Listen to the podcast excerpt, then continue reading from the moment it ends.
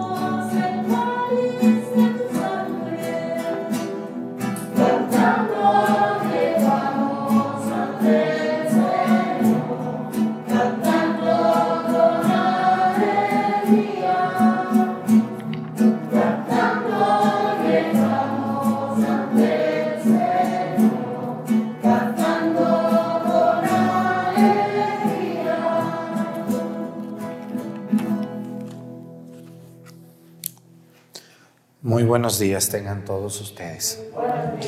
Vamos a pedir en esta celebración, como todos los días lo hacemos por una diócesis también de nuestro querido México, vamos a pedir hoy por la siguiente diócesis.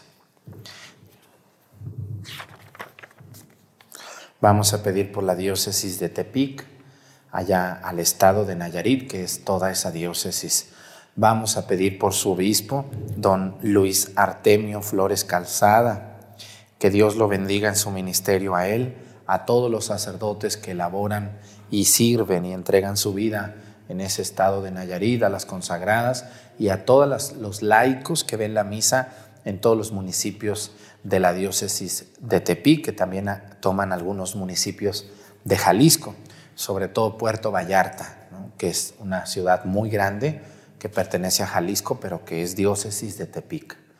Pedimos por ellos, los que viven en esas tierras. Y también hoy vamos a celebrar la fiesta del Divino Niño. Y pues bueno, ¿dónde creen ustedes que nació esta devoción del Divino Niño? ¿Saben ustedes dónde? En Colombia, un país muy católico y muy parecido a México. Vamos a pedir por nuestros hermanos colombianos que ven las misas. Mucha gente de Colombia ve las misas, muchísima. Vamos a mandarles a ellos nuestra oración y, pues hoy celebramos a ese divino niño que es Jesús niño, eh, que lo celebramos y lo recordamos. Yo le agradezco mucho a los que adornan aquí siempre, le ponen muchas ganas. Cuando andan de buenas, pues lo hacen muy bien. Entonces, pues vamos a darle gracias a Dios por ustedes que siempre adornan sus iglesias con humildad, pero con mucha elegancia y con mucho amor a Dios nuestro Señor. Eso yo ya les he dicho muchas veces, su pueblo nunca debe de perder el amor a Dios con esas flores que luego le traen a Él. Bueno, pues eh, por cosas de la vida, el 20 de julio se celebra esta fiesta, fiestecita del Divino Niño, y nosotros también la vamos a celebrar. También estamos pidiendo en estas misas, en este novenario que estamos haciendo del Señor Nemesio, Nemesio Miranda Leiva, por su descanso eterno y por todos ustedes, sus amigos y familiares. En el nombre del Padre y del Hijo y del Espíritu Santo, la gracia de nuestro Señor Jesucristo, el amor del Padre y la comunión del Espíritu Santo estén con todos ustedes. Pidámosle perdón a Dios por todas nuestras faltas.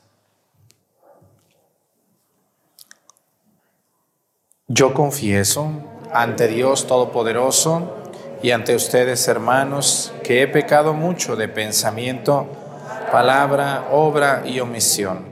Por mi culpa, por mi culpa, por mi grande culpa. Por eso ruego a Santa María, siempre Virgen, a los ángeles, a los santos y a ustedes, hermanos, que intercedan por mí ante Dios nuestro Señor. Dios Todopoderoso tenga misericordia de nosotros, perdone nuestros pecados y nos lleve a la vida eterna.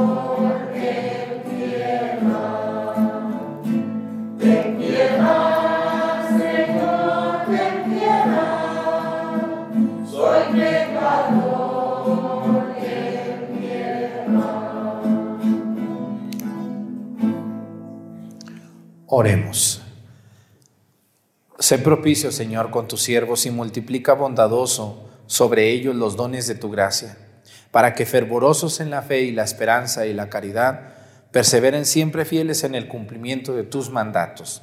Por nuestro Señor Jesucristo, tu Hijo, que siendo Dios vive y reina en la unidad del Espíritu Santo y es Dios por los siglos de los siglos. Siéntense, vamos a escuchar la palabra de Dios.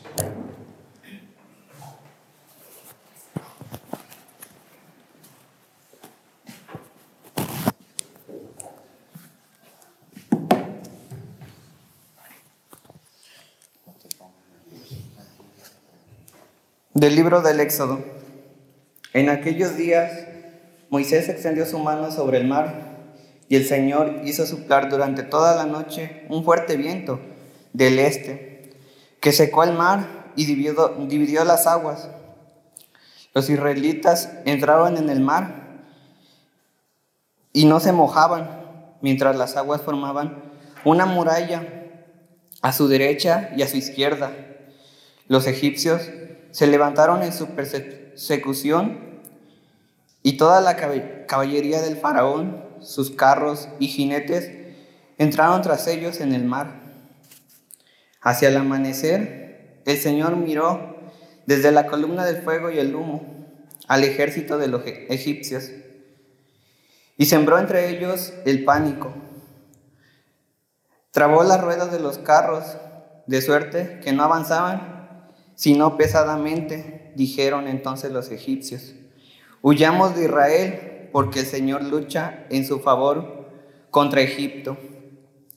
Entonces el Señor le dijo a Moisés, Extiende tu mano sobre el mar para que vuelvan las aguas sobre los egipcios y sus carros y sus jinetes. Y extendió Moisés su mano sobre el mar y al amanecer las aguas volvieron a su sitio, de suerte que al huir los egipcios se encontraron con ellas y el Señor los derribó en medio del mar. Volvieron las aguas y cubrieron los carros, a los jinetes y a todo el ejército del faraón que, había metido en el, que se había metido en el mar para perseguir a Israel. Ni uno solo se salvó. Pero los hijos de Israel caminaban por lo seco en medio del mar. Las aguas les hacían muralla a la derecha y a la izquierda. Aquel día salvó el Señor a Israel de las manos de Egipto. Israel vio a los egipcios muertos en la orilla del mar Israel vio la mano fuerte del Señor sobre los egipcios. Y el, el, pueblo temió al Señor y creyó en el Señor y en Moisés, su siervo. Entonces Moisés y los hijos de Israel cantaron este cantico al Señor. Palabra de Dios.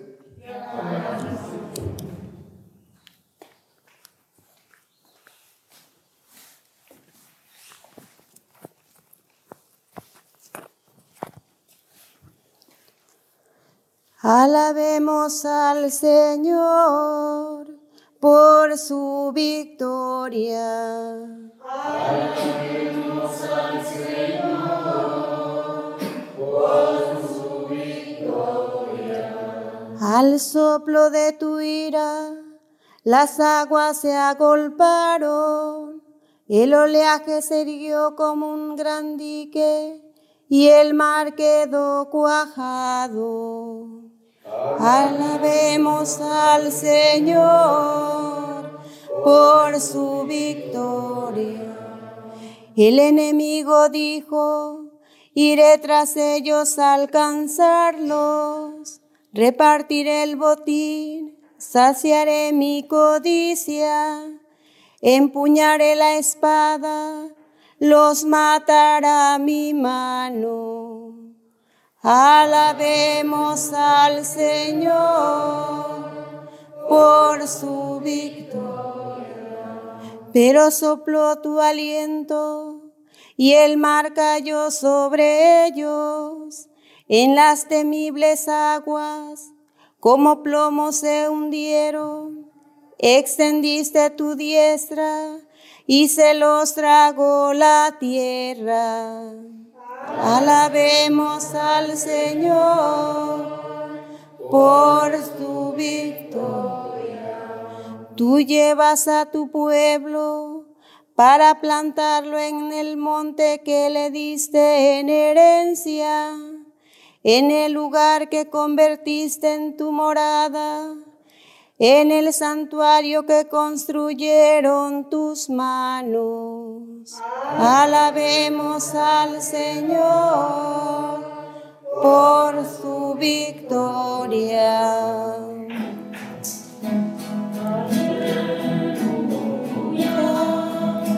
Aleluya. Este, la antífona. La antífona, ¿cuál es?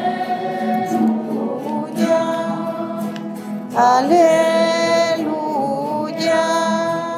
No la antífona. La antífona la que está en el misal. ¿Para qué? Aleluya.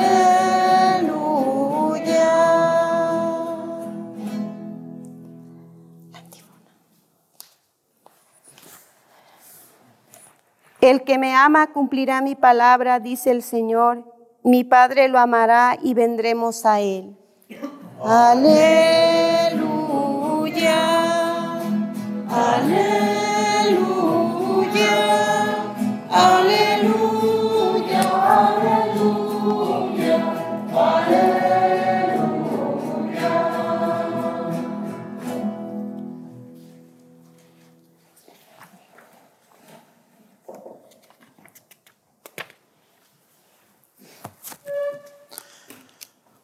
El Señor esté con ustedes. Lectura del Santo Evangelio según San Mateo.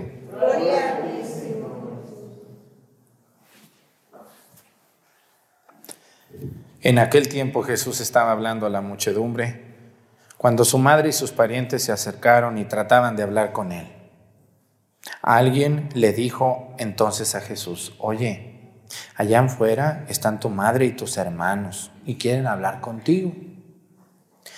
Pero él le respondió al que se lo decía, ¿quién es mi madre y quiénes son mis hermanos? Y señalando con la mano a sus discípulos, dijo, estos son mi madre y mis hermanos. Pues todo el que cumple la voluntad de mi Padre que está en los cielos, ese es mi hermano, mi hermana y mi madre. Palabra del Señor. Siéntense, por favor. Una de las, una de las cuestiones más, más criticadas por algunos hermanos separados es que María no, que María tuvo más hijos. Yo creo que ustedes han oído hablar eh, esta versión mezquina de gente enferma, de gente que no conoce verdaderamente las escrituras y que no ha estudiado las escrituras.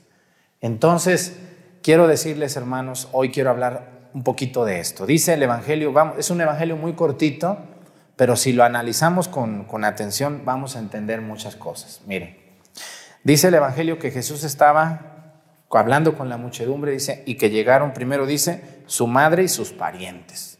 ¿Quiénes son los parientes de ustedes? Pueden ser sus hermanos, sí, pero casi siempre al hermano no se le dice pariente, ¿verdad que no?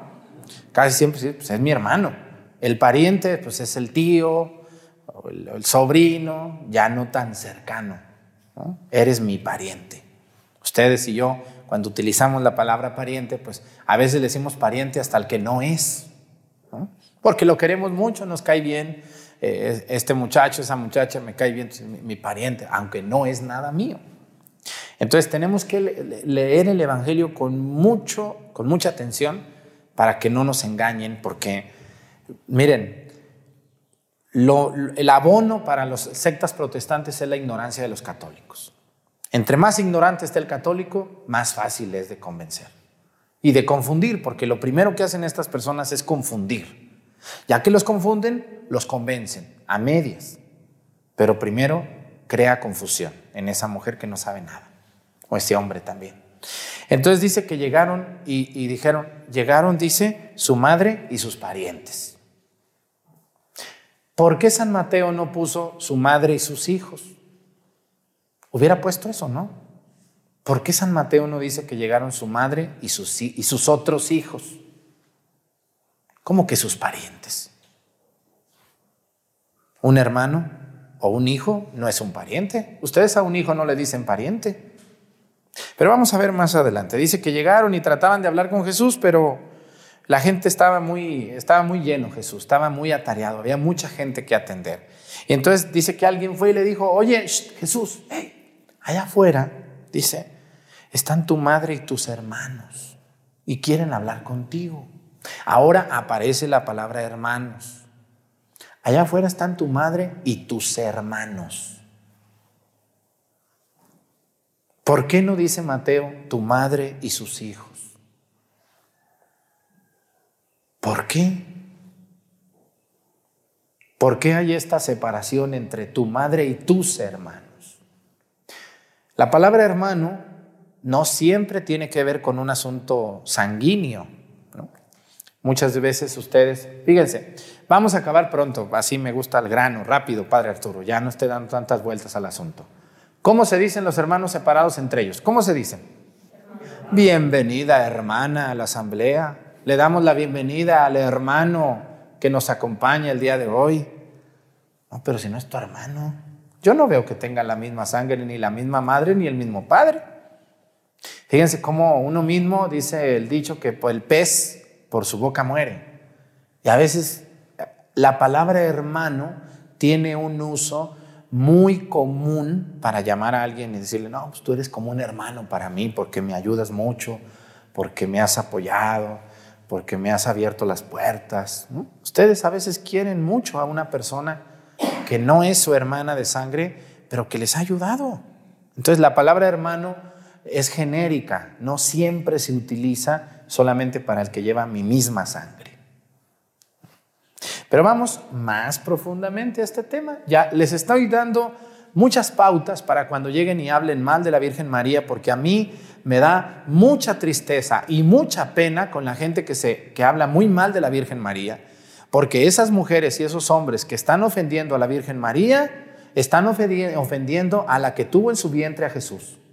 Y yo estoy seguro que si Jesús ahorita me hablara, no estaría muy contento con lo que la gente habla de su madre. ¿A quién de ustedes le gusta que le hablen mal de su madre?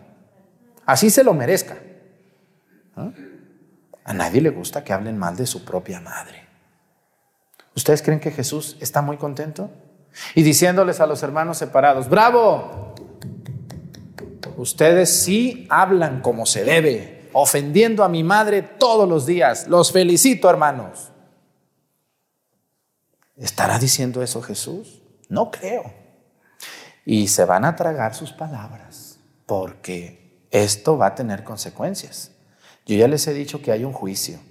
No nos morimos y nos vamos al cielo. Primero viene el juicio. Y después cada quien recibirá su recompensa. Y, ay Dios mío, esas boquitas abiertas, no creo que les vayan a dar un premio. Hablar mal de María ¿Qué creen que, cómo se pagará eso? ¿Quién de ustedes se atreve a hablar mal de la Virgen María? Yo no, ni siquiera pensarlo, porque es la madre de Jesús y, y, Nuestra Señora, acuérdense el ángel Gabriel como le dice, alégrate llena de gracia. Y luego su prima Santa Isabel, bendita tú entre todas las mujeres. Qué palabras tan fuertes a María. Y para que venga aquí mi prima, hermana, mi sobrina, aquella señora, a ofender a la Virgen como si ella fuera una lindura de persona, ¿verdad? A veces hablamos de la Virgen cuando nosotros somos, no peores, estamos a kilómetros de la bondad de María. Por eso no hay que hablar de nadie, mucho menos de María. Y luego viene más abajo la respuesta. Dice que fueron con Jesús y le dijeron, oye, allá afuera están tu madre y tus hermanos, que quieren hablar contigo. Pues mucha gente quería hablar con Jesús y ya ven, a veces hay gente muy barbera que inventa, ¿no? Dile al candidato que estoy aquí afuera, que soy su tío, que vino a visitar. Ni es cierto que es el tío. Pues mentiras. Yo ahora que soy padre ya me quieren salir muchos familiares, ¿cómo ven ustedes? Cuando yo estaba en el seminario, yo me acuerdo de mis tres, cuatro tíos, tías, eran las que, eh, Arturo, ¿cómo estás? Ahí te va para que compres una coca.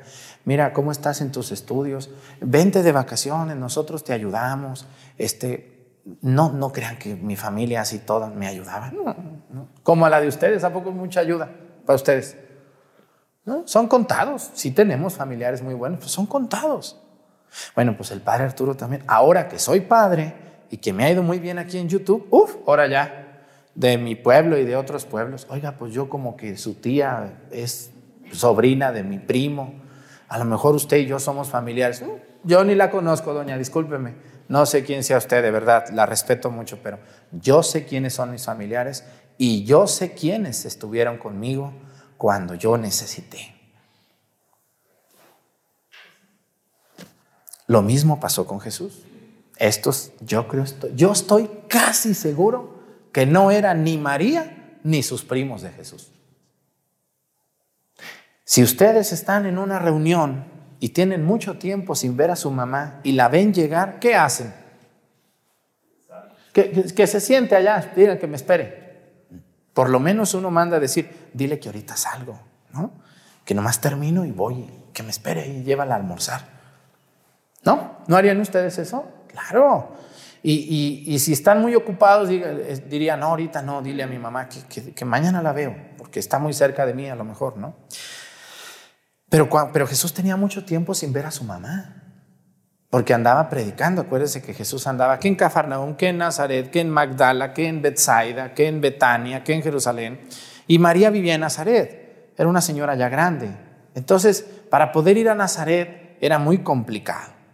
No era como hoy que agarra el carro y pues llegas y duermes allá y todo, ¿no? No era tan fácil verse entre familiares.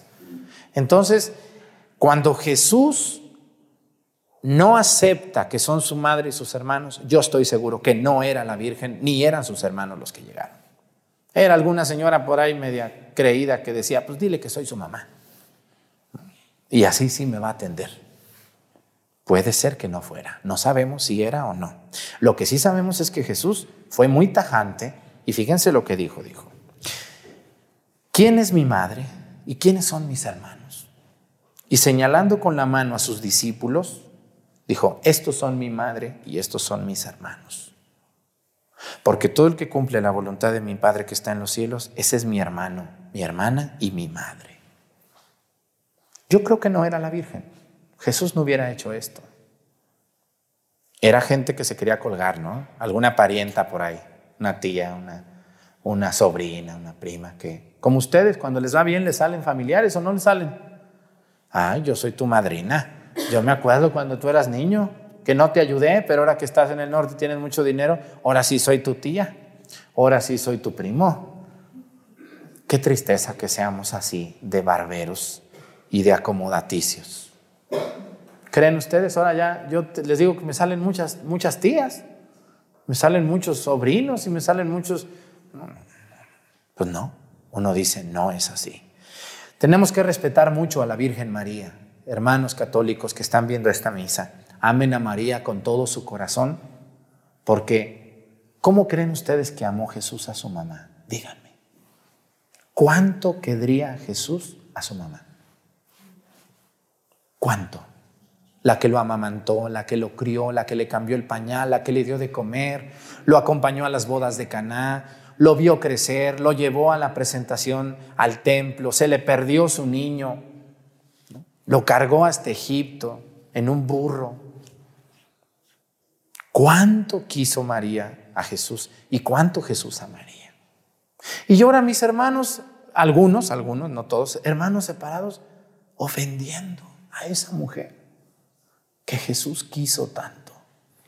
Qué pena me da y qué tristeza, porque los que andan ofendiendo a María, prepárense, ya verán, ya verán cuando vean el juicio final y Jesús los vea, los vea y les eche en cara el odio que tuvieron contra María. Yo siempre me he preguntado y nadie me ha respondido, ¿qué les hizo María a ustedes para para odiarla tanto. ¿Qué les hizo a la Virgen? ¿Qué les hizo? Puro amor, ¿o no es así? Queremos, tenemos que querer mucho a la Virgen María, mucho, no más que Jesús, pero mucho, como Jesús la amó. Le pedimos perdón a nuestra Madre por toda esa gente mal pensada, que casi siempre, cuando ustedes oigan hablar a alguien mal de María, la que está mal es esa boquita la que está hablando, no María. Vamos a pedirle perdón a Dios nuestro Señor, vamos a ponernos de pie, vamos a hacer las peticiones. Presentemos ante el Señor nuestras intenciones, vamos a responder todos, Padre, escúchanos. Alguien que me ayude a leer, que ahora no tengo quien me ayude.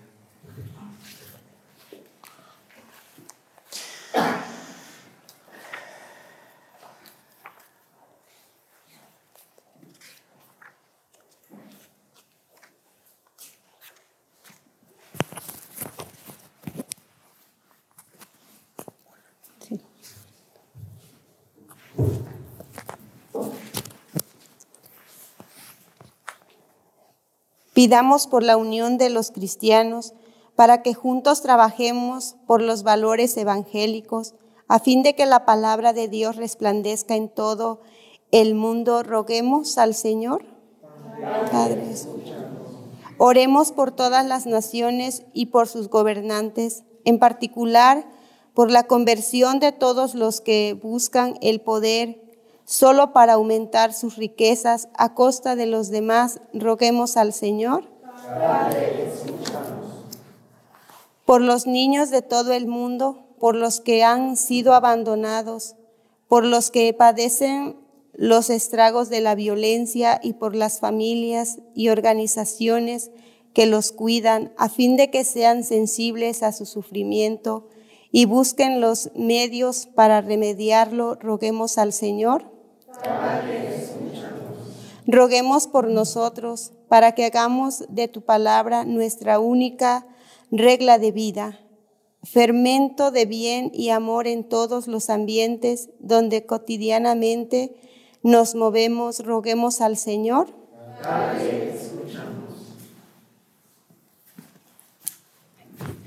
Vamos a pedirle a Dios por todos nuestros familiares de sangre que nos han ayudado y por nuestros amigos que sin ser nuestros parientes nos han ayudado como hermanos. Pedimos por esa gente buena que no deja de ayudar a los demás. Por Jesucristo nuestro Señor. Siéntense, por favor.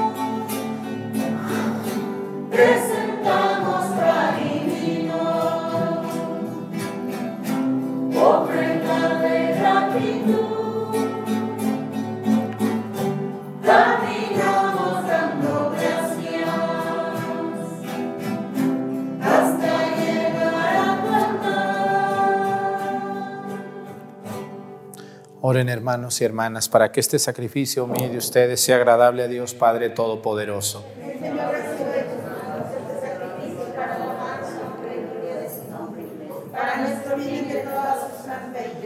Dios nuestro, que con la perfección de un único sacrificio pusiste fin a la diversidad de sacrificios de la antigua ley, recibe las ofrendas de tus fieles y santifícalas como bendijiste la ofrenda de Abel, para que aquello que cada uno te ofrece en honor de tu gloria, sea de provecho para la salvación de todos. Por Jesucristo nuestro Señor. Que el Señor esté con ustedes. Levantemos el corazón.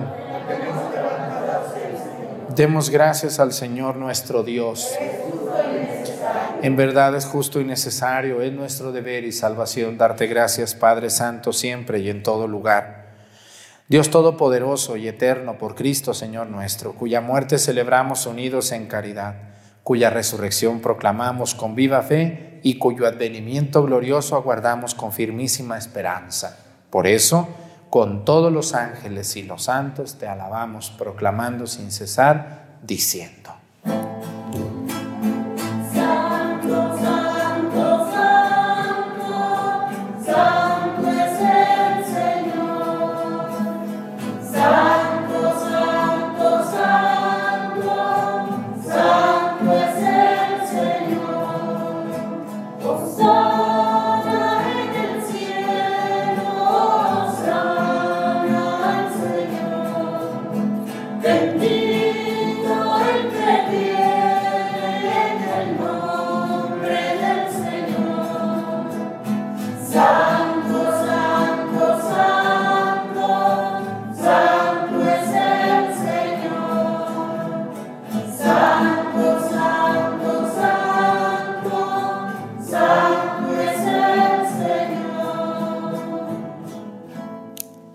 Santo eres en verdad y digno de gloria, Dios que amas a los hombres, que siempre estás con ellos en el camino de la vida. Bendito es en verdad tu Hijo, que está presente en medio de nosotros, cuando somos congregados por su amor y como hizo en otro tiempo con sus discípulos, nos explica las escrituras y parte para nosotros el pan.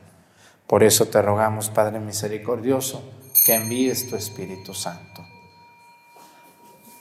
para que santifique estos dones del pan y del vino, de manera que se conviertan para nosotros en el cuerpo y la sangre de Jesucristo nuestro Señor, el cual, en la víspera de su pasión en la noche de la última cena, tomó pan, te bendijo, lo partió y lo dio a sus discípulos, diciendo, tomen y coman todos de él, porque esto es mi cuerpo, que será entregado por ustedes.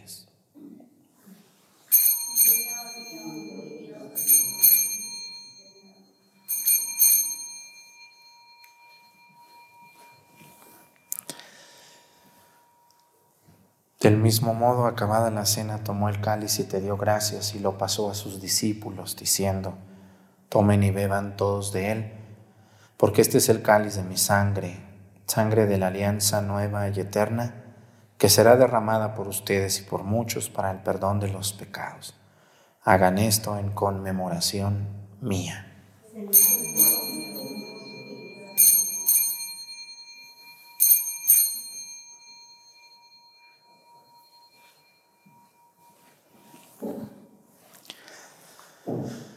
Este es el sacramento de nuestra fe.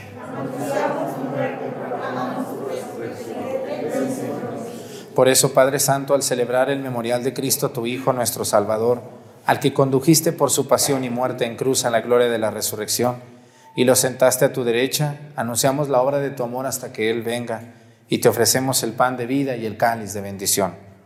Mira con bondad la ofrenda de tu iglesia en la que se hace presente el sacrificio pascual de Cristo que se nos ha confiado y concédenos por la fuerza del Espíritu de tu amor, ser contados ahora y por siempre entre el número de los miembros de tu Hijo, cuyo cuerpo y sangre comulgamos. Renueva, Señor, a tu iglesia con la luz del Evangelio y consolida el vínculo de unidad entre los fieles y los pastores de tu pueblo, con nuestro Papa Francisco y nuestro Obispo Salvador, y todo el orden episcopal para que tu pueblo brille en este mundo dividido por las discordias como signo profético de unidad y de paz. Acuérdate de nuestros hermanos Nemesio, que se durmieron en la paz de Cristo, de todos los difuntos cuya fe solo tú conociste. Admítelos a contemplar la luz de tu rostro y dales la plenitud de la vida en la resurrección.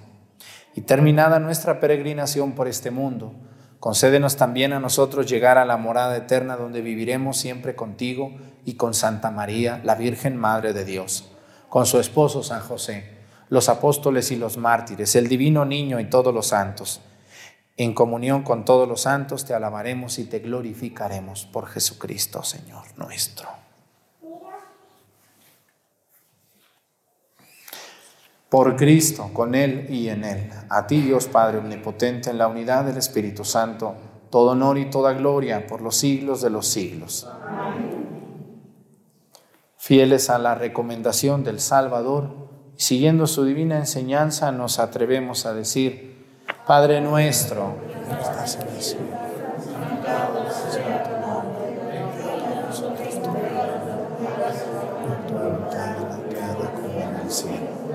Danos hoy nuestro pan de cada día, perdona nuestras ofensas como también nosotros perdonamos a los que nos ofenden. En la tentación y líbranos del mal. Líbranos de todos los males, Señor, y concédenos la paz en nuestros días para que ayudados por tu misericordia vivamos siempre libres de pecado y protegidos de toda perturbación mientras esperamos la gloriosa venida de nuestro Salvador Jesucristo. Señor Jesucristo, que dijiste a tus apóstoles, la paz les dejo, mi paz les doy. No tengas en cuenta nuestros pecados, sino la fe de tu iglesia, y conforme a tu palabra, concédele la paz y la unidad. Tú que vives y reinas, por los siglos de los siglos. Que la paz del Señor esté con ustedes. Vamos a darnos con nuestra cabeza un signo de paz.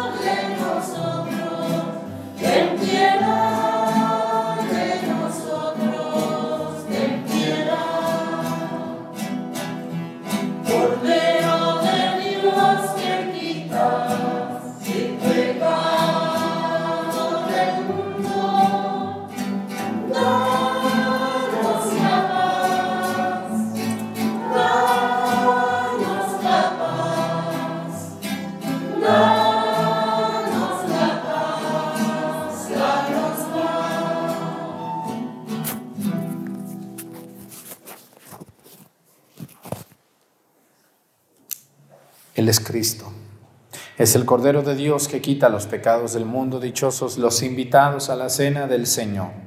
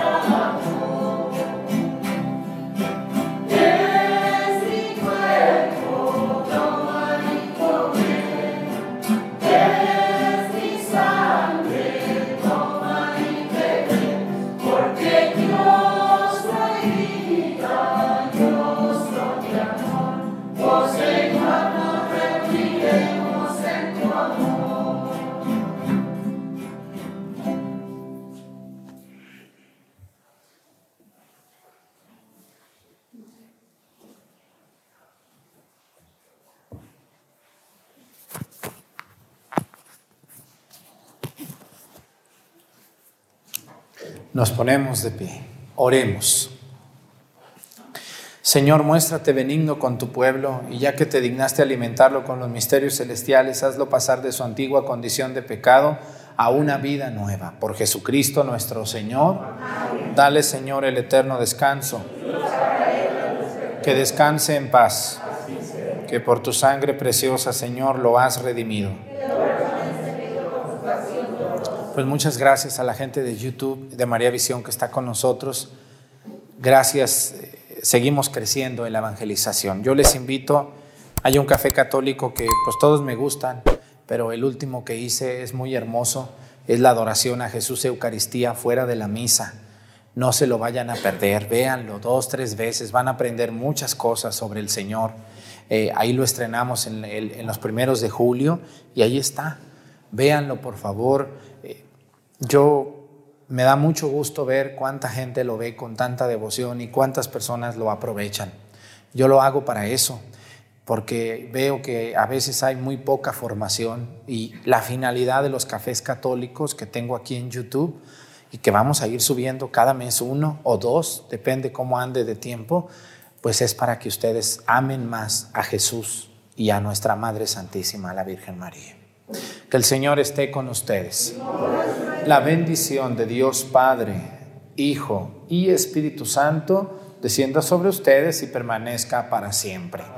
Hermanos, esta celebración ha terminado, nos podemos ir en paz. Tengan muy bonito día. Hasta mañana.